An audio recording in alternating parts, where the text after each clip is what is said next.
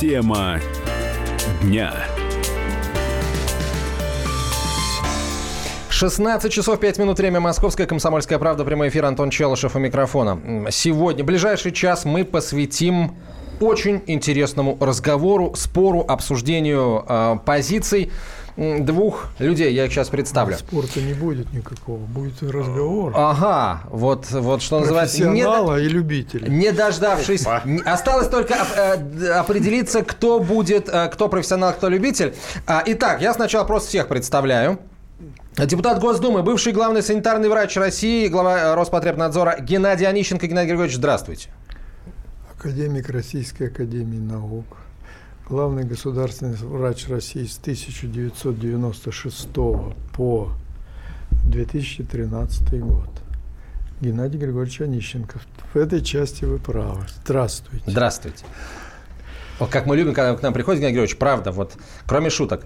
А, член Общественной палаты Московской области, фермер Олег Сирота. Олег, Э, деморали... Здравствуйте, дорогие друзья. Деморализованный фермер, потому что Геннадий Григорьевич начал давить авторитетом, сразу вот э, зайдя вот э, в кабинет, сразу зайдя в студию, начал все, все, все посмотрел каждый угол, и, честно говоря, мне уже страшно. А, не бойся, начинать в любом случае тебе. Я сейчас объясню, почему. Олег очень хотел, но не получилось, да, принять участие в прямой линии с президентом. У тебя был вопрос, очень серьезный. А, и настолько серьезный, что даже не задав его президенту, ты э, намерен идти дальше, потому что это мешает тебе работать, насколько знаю я. Ты знаешь лучше, поэтому расскажи. А, у нас э, какая ситуация получилась? Когда объявили курс на импортозамещение, очень многие э, ну, люди, фермеры стали организовывать сыроварни. Это в основном маленькие-маленькие сыроварни, которые часто находятся при фермах, маленькие переработочки молока. Они стали запускаться. Вот я был в том числе. Вот. И а, вот проработав два года, вот, я с ужасом жду, скоро, через полгода, на нашем предприятии уже будет три года, и начнутся первые проверки. И одна из них проверок – будет санитарных врачей, и которые я боюсь, что мы не пройдем. Потому что, а, насколько я вот осилил санитарные нормы, мы им абсолютно не соответствуем. Как и любое маленькое предприятие в России, оно может, просто не может выполнить наши нормативы. То есть, и у нас парадоксальная ситуация. Немецкий санитарный врач, если приедет принимать нашу сыроварню, он, ну, ее примет, ну, с замечаниями, с какими-то, конечно, что-то найдет, скажет нам исправить вот это, вот это, вот это, через месяц приеду, проверю. А наш, российский, он, скорее всего, закроет. Вот это меня очень сильно пугает и пугает тысячи моих коллег, которые не знают, что делать как бы, в этой ситуации, потому что вот это новое предприятие, которое просто придут и закроют теперь. Вот. И как с этим жить, решить непонятно, поэтому я решил обратиться к Владимиру Путину, прямую линию. А, и я причем не один, я и мои коллеги написали письмо и Владимиру Владимировичу, и э, к Александру Николаевичу Ткачеву. Вот подписи э, 56, да, 56 фермерских хозяйств и, и сыроварен, которые просят ну, как-то их облегчить, чтобы они были хотя бы как-то выполнимы. Или, может быть, для нас, для маленьких фермеров, э, придумать какой-то ну, санитарный другой какой-то регламент или вот особый, чтобы нас по ним проверять. Потому что вот те пункты, которые изложены для больших заводов, они писались давным-давно для советского времени, для огромных предприятий, которые могут себе позволить там маникюр маникюрные комнаты, там, а, две там лаборатории. А, как это выполнять на маленьком, на крохотном предприятии, которое работает несколько человек всего, это совершенно непонятно. Геннадий Григорьевич, вот э, действительно, предприятия бывают разных масштабов, и когда капитализм наступил, каждый мог, может до сих пор открыть что-то свое маленькое. А насколько, на ваш взгляд, требования санитарные э, адекватны Э, масштабом предприятий маленьких. Я так понимаю, вы переводите его на понятный мне язык. Давай начнем. Вас как по отчеству, Олег? Александр. можно просто Олег. Олег, Олег Александрович. Да. Вы какую цель преследуете? А, ну, Вы я... преследуете цель просто вот пошуметь в эфире или решить вопрос? Не, мне нужно решить вопрос. Вот давай тогда будем заниматься делом. Когда писались эти правила, даже в самых смелых мыслях никто не помышлял, что у нас будут, слава богу, появившиеся теперь малые предприятия вот, в виде вашего. Вы какую линейку производите? Твердые сыры. Пол, пол Не, линей, линейка какая? Я имею в виду, сколько номенклатура какая? 10 сортов полутвердого, твердого сыра Пол... и йогурта. А какие объемы? А, ну, начали с кастрюли, с 50 литров молока, сейчас уже э, перерабатываем 3 ну, тонны молока. 3 э, тонны молока. Ну, наш самый маленький советский заводик, перерабатывающий был семитонник и десятитонник в районных центрах. Но это у меня считается уже большая сыроварня. Основные, ну, это 50-100 литров в России сейчас. Старших нельзя перебивать. Да, простите, пожалуйста. Это нехорошо. Понимаешь, вот ты рассуждаешь как кондовый советский человек, хотя ты вроде молодой. Я бы, если бы так рассуждал, меня бы оправдали. Я смотрю, ты не дотягиваешь. Тебе надо было в Организации Объединенных Наций сразу накатать бумагу, и тогда бы то было оно. Понимаешь, ну вот смотри, я начну с примера, а потом мы перейдем с тобой на систему. Все, что ты говоришь, это детский лепет на лужайке. Я говорю, эти правила написаны, и они актуальны не для тебя. Правильно ты говоришь. Если там работают женщины, им нужно создать условия для гигиены. Им нужно создать условия для того, чтобы они даже маникюр делали. Мы даже в советское время на крупных молокодоильных э, предприятиях э, и устраивали парикмахерские, потому что женщина, где она, там в 4 числа пошла доить. Для тебя другие правила должны быть. Вот твои коллеги, молочники, ребята Чебурашкины, знаешь таких? Да, это большой завод. Так они построили завод, но я о другом хочу. Вот они сделали великое дело для нашей страны, для наших детей. И я им вот уже сколько, года два плотно помогаю. Они, в общем-то, вернули, реинкарнировали старую советскую идею, когда привозили нам на микрорайон квасную бочку молока, мы ее покупали, то есть это было молоко цельное, которое подоено там чуть-чуть, э, немножко ее там охладили и привозили цельное молоко. Вот они изобрели автоматы по продаже молока. Естественно, этого никогда не было вот в, в обозримом будущем. Конечно, нужно было это отнормировать. Они приехали ко мне, я съездил к ним на завод. И они сегодня, и слава богу, я стараюсь как можно больше, чтобы они в Москве, у них где-то всего 40 таких точек по продаже этого молока. Они каждое утро разводят 150 литров, вставляют, человек приходит или со своей тарой, или покупает эту тару и тут же разливает. Не было, сделали, ничего не надо было делать. Понимаешь? Поэтому здесь э, ты просто... Вот э, какие у тебя системные пробелы? Две у вас было молочных ассоциаций. Одна была Даниленко, вторая Лабинов. Ну, эти ребята в президиумах сидеть, там, в Кремль ходить, попиариться. Вот ты немножко тоже пиаришься. Понимаешь, вы малый бизнес. Я на вашей стороне. Всегда был и буду, потому что я понимаю ваши, ваши трудности и ваше значение, может, даже больше, чем вы. Что нужно сделать? Э, вот когда мы где-то примерно в 96-м году с хлебопеками начинали, вот эти малые пекарни были, три тонны там хлеба производят, да? Комбинат стоит, 100 тонн выпускает в смену, и 3 тонны. Совершенно же разные. Да, подходы. это разные вообще. Они ко мне пришли, мы с ними сидели, создали специальный совет, и мы пересматривали каждое, спорили по каждому норме, отрабатывали каждую норму, преутверждали. Когда к нам пришли крупные сетевики, вот эти Ашаны, вся эта шушера зарубежная, и когда их начали там тормозить, я им говорю, давайте, ребята, я вам утверди, утвержу и утвердил правила упрощенной торговли. Что значит, чтобы он не туда сдавал, а выкатил там где-нибудь тонар на перекрестке, да? Хлеб, если он будет в целлофане завернут, если будет стоять опрятно одетая женщина в перчаточках и будет продавать этот хлеб напрямую, вот только что испеченный, а там высушенный и полусъеденный мышами в этих огромных зажравшихся сетевых магазинах. Потом еще им не возвращает, потом еще деньги через 90 Это дней кошмар. возвращает. Понимаешь? Так что давай, если ты хочешь, мы с тобой сядем и эту проблему решим. Она должна быть тихо. Но ты, но ты еще, ты самой главной темы не коснулся. Давайте мы этой самой главной темы коснемся после небольшой паузы, которая просто наступает как девятый вал на картине Айвазовского. А Геннадий Онищенко, Олег Сирота в нашей студии. Мы продолжим через две минуты. Это «Комсомольская правда», прямой эфир. Оставайтесь с нами. Радио «Комсомольская правда».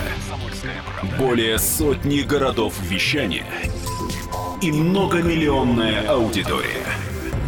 Барнаул 106 и 8 FM. эм. Вологда 99 и 2 FM. Иркутск 91 и 5 FM. Москва 97 и 2 FM. Слушаем всей страной. Тема дня. Возвращаемся в студию прямого эфира, продолжаем э, разговор. Э, Геннадий Онищенко у нас в гостях, депутат Государственной Думы, э, в прошлом главный государственный санитарный врач Я России. сказал не в прошлом. На протяж... А, с... Ну, это же прошлое, Геннадий Григорьевич. С 1996, пардон, исправляюсь, виноват, 1996 по 2013 год. Академик Российской Академии Наук. Доктор Олег- медицинских наук, я знаю, кстати. Вот. Профессор. Олег Сирота. Сыровар, Сыровар. фермер. Олег Александрович. Олег Александрович. А, дорогие друзья, вы тоже можете принимать участие в этом разговоре. Вы можете и звонить в прямой эфир, и присылать свои вопросы и Геннадию Григорьевичу, и Олегу Александровичу по э, номерам 967 200 ровно 9702. Это для WhatsApp и Viber. 967 200 ровно 9702.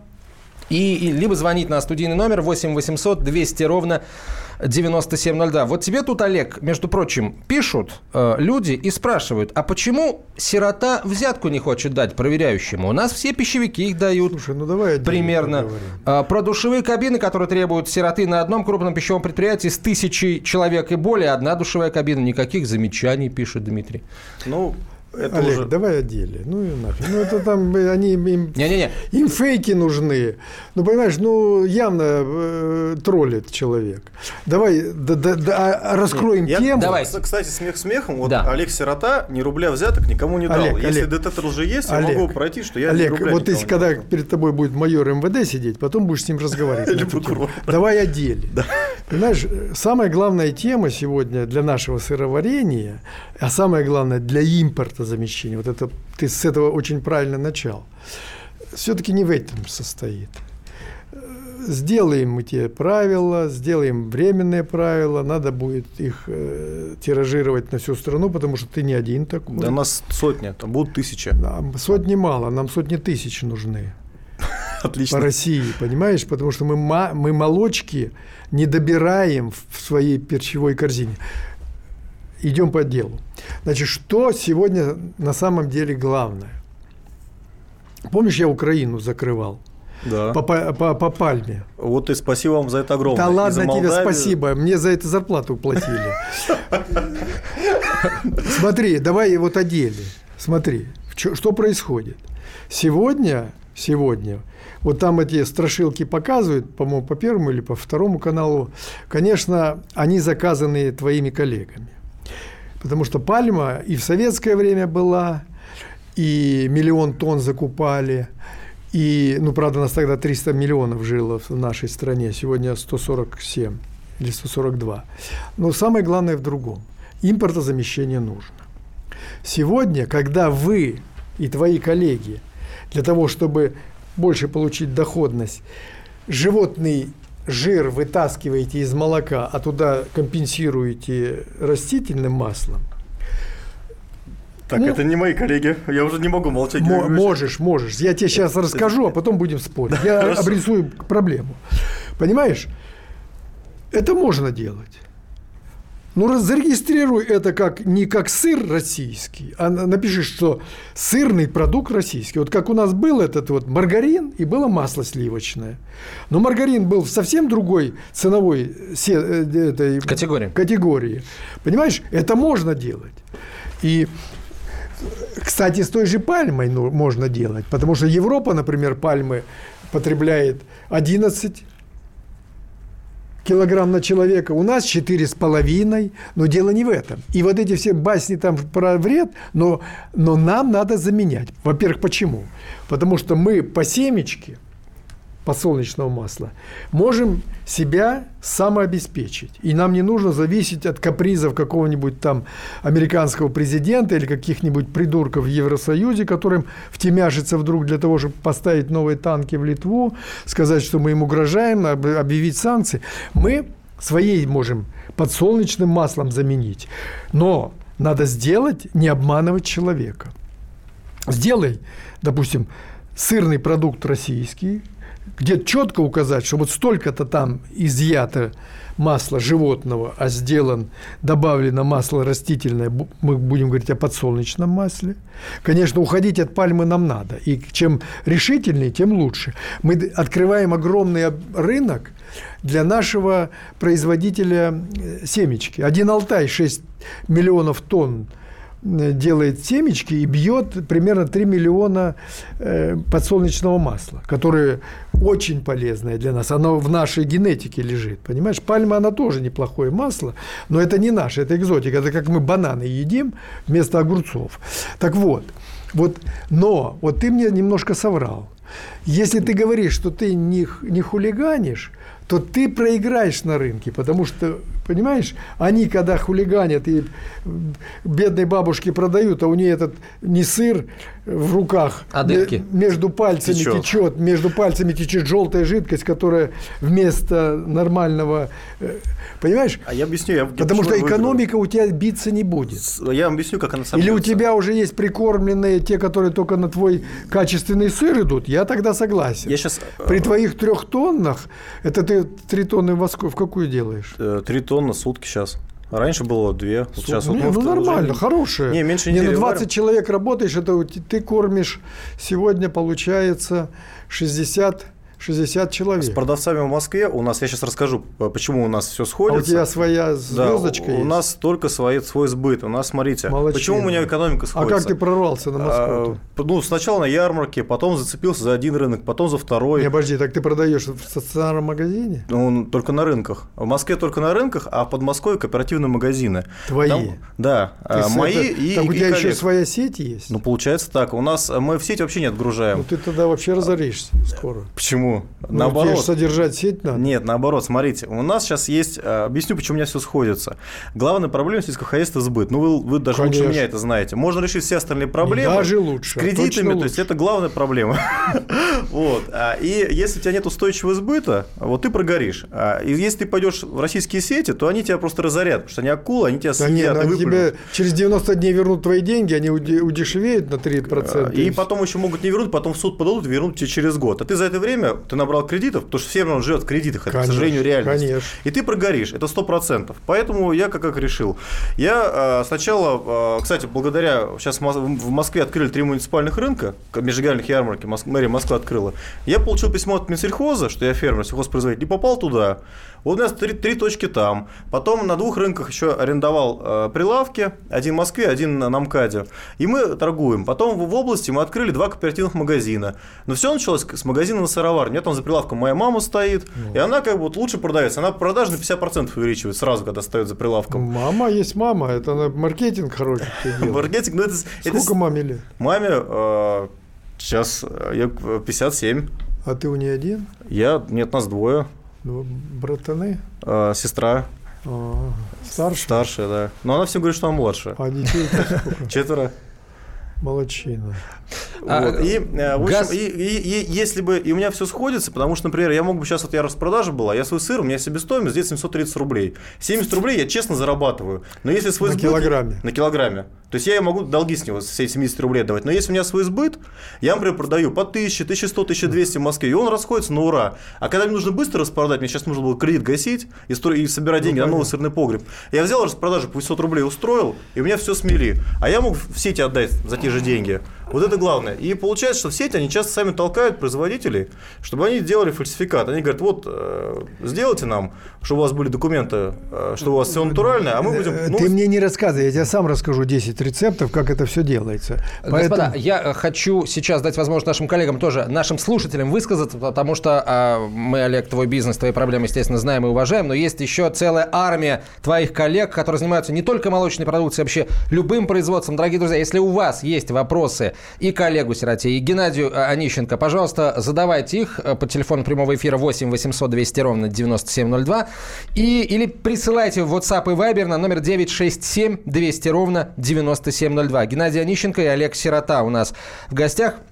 Геннадий Григорьевич, а вот все-таки, да, если э, обратиться, как мы э, сейчас говорим, к сути вопроса, когда объявили курс на импортозамещение, изменились ли каким-то образом э, санитарные нормы для того, чтобы вот у э, таких, как Олег, э, не возникало проблем? Подожди, а при чем тут они, Олег мог и с импортом это делать, то, что он делает, потому что э, в нашем сыро, сырном производстве то, что делает Олег, это новое явление. Это же малое предприятие.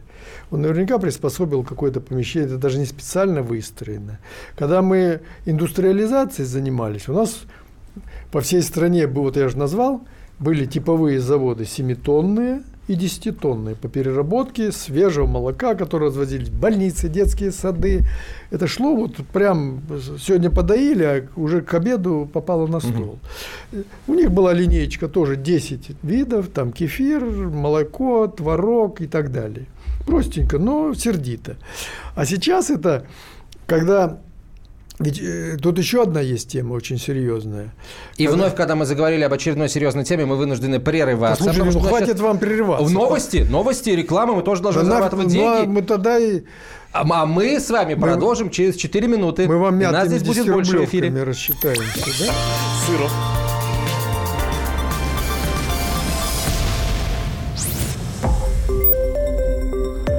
Радио «Комсомольская правда». Более сотни городов вещания и многомиллионная аудитория. Калининград 107 и 2 FM. Эм. Кемерово 89 и 8 FM. Эм. Красноярск 107 и 1 FM. Эм. Москва 97 и 2 FM. Слушаем всей страной.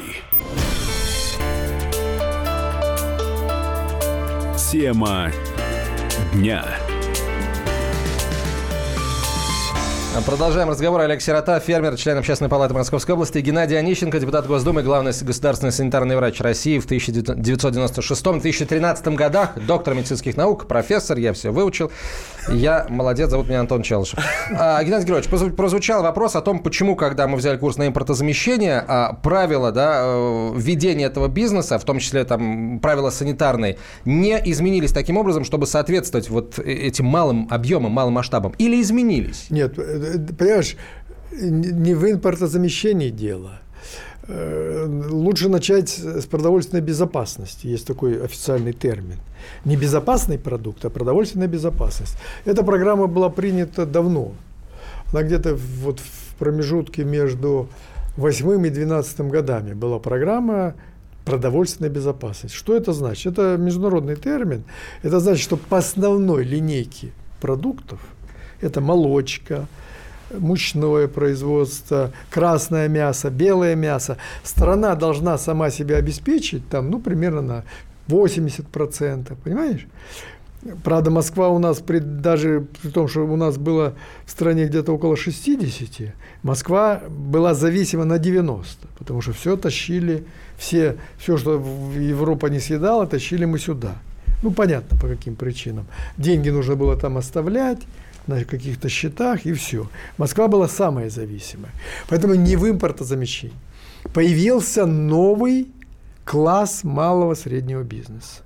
Если раньше я говорил, мы делали, укрупняли, один доил, другой перерабатывал, это было ну, такое разумное перераспределение труда в той экономической системе, то сегодня он малый бизнесмен, да? Он и свое стадо имеет – подкупает молоко, сам делает, и это хорошо. Это новый класс. Это вот то, что мы в 20-е годы раскулачивали. Знаете, вот когда-то. Вот они.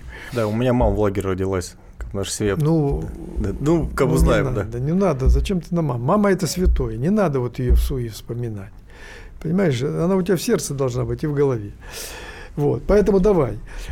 Не при этом. Другое дело, что сейчас я просто я хочу понять, почему он боится, что он проверку-то не пройдет. Вот потому, что главное. Потому что под него никто никогда правила не писал, писали их под индустрию. Он появился как новое производство, и вместо того, чтобы писать президенту, думая, что у Владимира Владимировича нечем больше заняться, да, а прийти в нужную структуру, вот как я рассказал, я с чего начал? Пришли ребята, У них 2,5 тысячи голов дойного стада.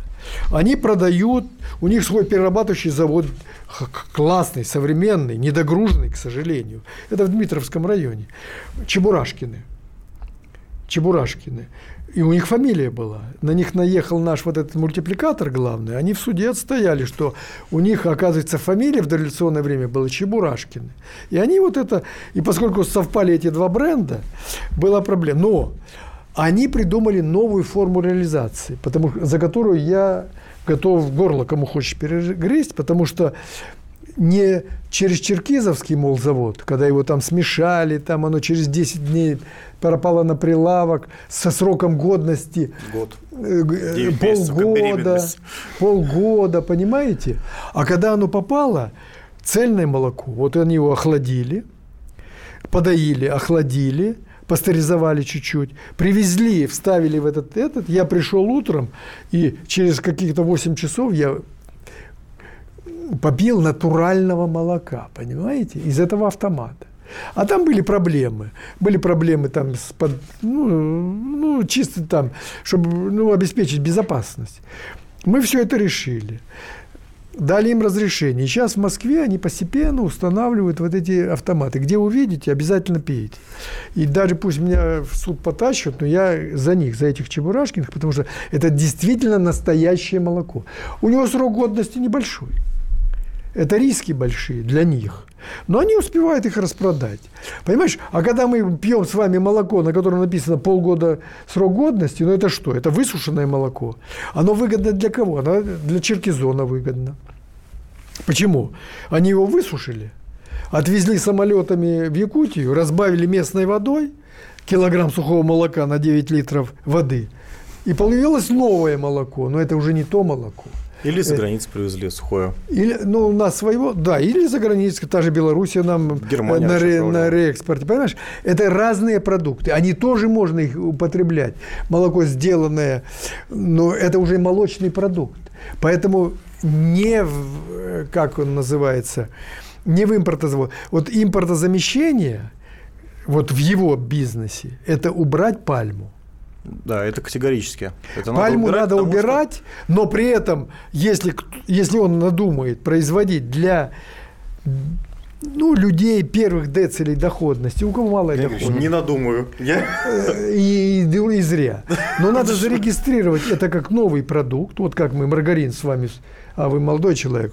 Мы же, вот я... Вы 6... Я в 90-е годы рос, я знаю, что это такое. Да, да. знаете, что такое да, маргарин. Да, к Мы, сожалению. Его же никто не пытался выдать за сливочное масло. Но его, оно было, но оно было более дешевым. Вот для бедных слоев населения можно делать, но называть его сырным продуктом и более дешевым. А когда он... И маркировать, как в Германии. Они же маркируют это. Конечно. Так, а когда его выдают за российский сыр, а он бежит между пальцев, это желтая жижа, ну, извини меня, это, это обман потребителя. Вот за это надо судить и голову отрывать. Олег, вот, и нас, кон- расскажи, пожалуйста, Но пальму конкретно. надо убрать. Почему надо пальму убрать? Не потому, что она вредная, а потому, что мы зависимы, и мы кормим чужой бизнес. И мы, у нас 40 миллионов гектар пашни не распаханы. Вот. Это, это вся суша Германии да. вместе с Альпами, Рейном, Прекрасно. городами. Олег, давай вот э, Мы... конкретизируем. Да, э, чего ты конкретно боишься от проверок? За что они тебя могут там за, э, меня, схватить за, за разные меня, места? закроют, вот конкретно, меня да. закроют ровно за все. А, например, вот у меня есть сырный погреб, подземный погреб, так. там как в Германии, как ага. в Швейцарии, точно такой же. Но. У меня там один выход, а должно быть два, например. А потом а, я, например, на ферме, на ферме я не имею права даже халат постирать. То есть я должен найти контору в райцентре, отвезти туда, где они его безопасно постирают. Но это же бред, ни одна ферма так не делает маленькая. То есть даже большая, наверное, не делает. Как бы у меня у каждого быть... правила есть какое-то разумное а, объяснение. Геннадий Григорьевич, вот здесь вам слово. Да, Почему слушай, должен ну, быть ну, второй ну, выход ну, из погреба? вы или насчет Что вы перетр... покойников перетрясаете? Это написано для, для крупных предприятий. Ну, Почему? Ну, его-то дернут Подожди. Во-первых, эти правила не для него написаны. Вместо того, чтобы сейчас вот это вот разбирать эти, эти правила действительно для крупного предприятия. Почему нельзя стирать дома на крупном предприятии? Почему нельзя дома? Если вот с таким же успехом мы можем из родильного дома разрешить стирать белье дома. Да, кипятить инструменты, да. Да, да, и кипятить инструменты. Это, это для крупного предприятия. Он сейчас тебе еще скажет, что там парикмахерская есть. Что там маникюрная. Маникюрная есть, но это делалось вы, не, вы представляете, как меня трясло, когда я их читал? У меня реально так не для тебя я, же не... Я чуть не седые волосы Слушай, бороде появились. дурку не валяй, ладно, дорогой мой. Или мы с тобой будем... Э, ты будешь саморекламой Все, заниматься, не, не. или мы будем с тобой решать вопрос. А мы должны с тобой сделать элементарную вещь. Мы должны инсталлировать твои достижения. Вот приехать к тебе, вот как мы ехали. Приглашаю. Да, обожди. Не я поеду, а поедут специалисты. Они посмотрят твои, они сделают тебе замечания для твоего конкретного малого предприятия. И на основании твоего предприятия утвердят э, как вот мы утвердили правила для пекарни на 3 тонны, да? Правила утвердили. Не для крупного комбината пятиэтажного, который стоит в Москве. Мы же в советское время э, только с комбинатов. Угу. Ну, там и была огромная линейка производства. Там и они кондитерку делали, и хлеба делали. Сейчас, к сожалению, там могут 2-3 вида делать. Но это тоже можно делать, понимаешь? Поэтому они утвердят тебе правила. А насчет того, что вот э, два выхода – это поточность для огромных объемов. Угу. Для тебя, может быть, и не нужно, надо посмотреть, а может заставить и третий тебе сделать, чтобы ты меньше тут Сверху, демагогией, да. демагогией занимался. Это надо посмотреть на месте. И для тебя нужно утвердить правила и все. А теперь самый важный я, вопрос да. этой программы. А, это, конечно, здорово, что тебе нужны отдельные правила. Это здорово, Геннадий Григорьевич, что это возможно принять Нужно правила просто... для малого бизнеса, который, который он сможет просто, которым сможет соответствовать. А теперь скажите мне, а если эти правила, это же по сути смягчение правил не, для малого бизнеса, не, не отразится ли это на безопасности Молодец. продукта для правильно, потребителей? Правильно ты говоришь, правильно ты говоришь. Мой же живот, да? Не, правильно Рискует. ты говоришь, потому что мы сейчас что? У нас есть омбудсмены, защищающие производителя. Так. У нас бедный несчастный бизнес, и Олег здесь где-то на этой площадке пытается играть. Кошмарное правило. Все запрещают. Бедный, бедный наш бизнес совсем загнулся. Вот глаз народа. Понимаешь? А о нем кто думает? Понимаешь? Потому что, потому что сегодня вот мы дошли уже до крайней точки, когда вот он малый бизнес, он может, его можно проверить в три, в три раз года, года, раз в три года. Понимаешь? Пока ни разу не проверяли. Еще. Вот придет. Продукцию проверяли, а помолчи. Придет два года, 10 месяцев. Он пойдет в местную там эту богадельню какую-то, перерегистрируется там ОАО «Сирота», э, а, перерегистрируется в «Сиротку», и еще три года его нельзя будет проверять. Знаем, знаем, есть такое, да. Понимаешь? А, на это, а ведь что ему нужно? Ведь он не учился нигде. Вот если раньше в советское время, когда мы были требования, там же были и средние технические эти, ПТУ были, и заводы были, и технологов по сыроварению, и по творогу готовили и так далее, да?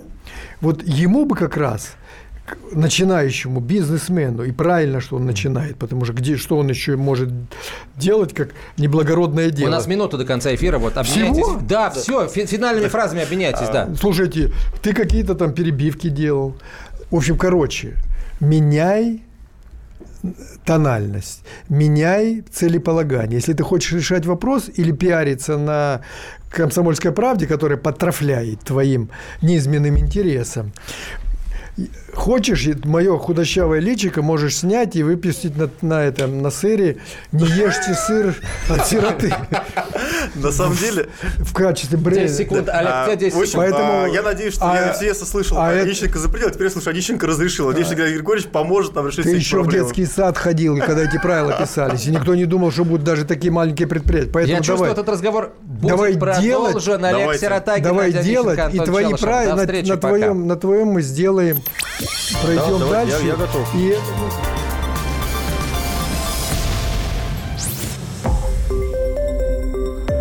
Радио «Комсомольская правда». Более сотни городов вещания и многомиллионная аудитория. Керч 103 и 6 FM. Севастополь 107 и 7 FM. эм. Симферополь 107 и 8 FM. Москва 97 и 2 FM. Слушаем всей страной.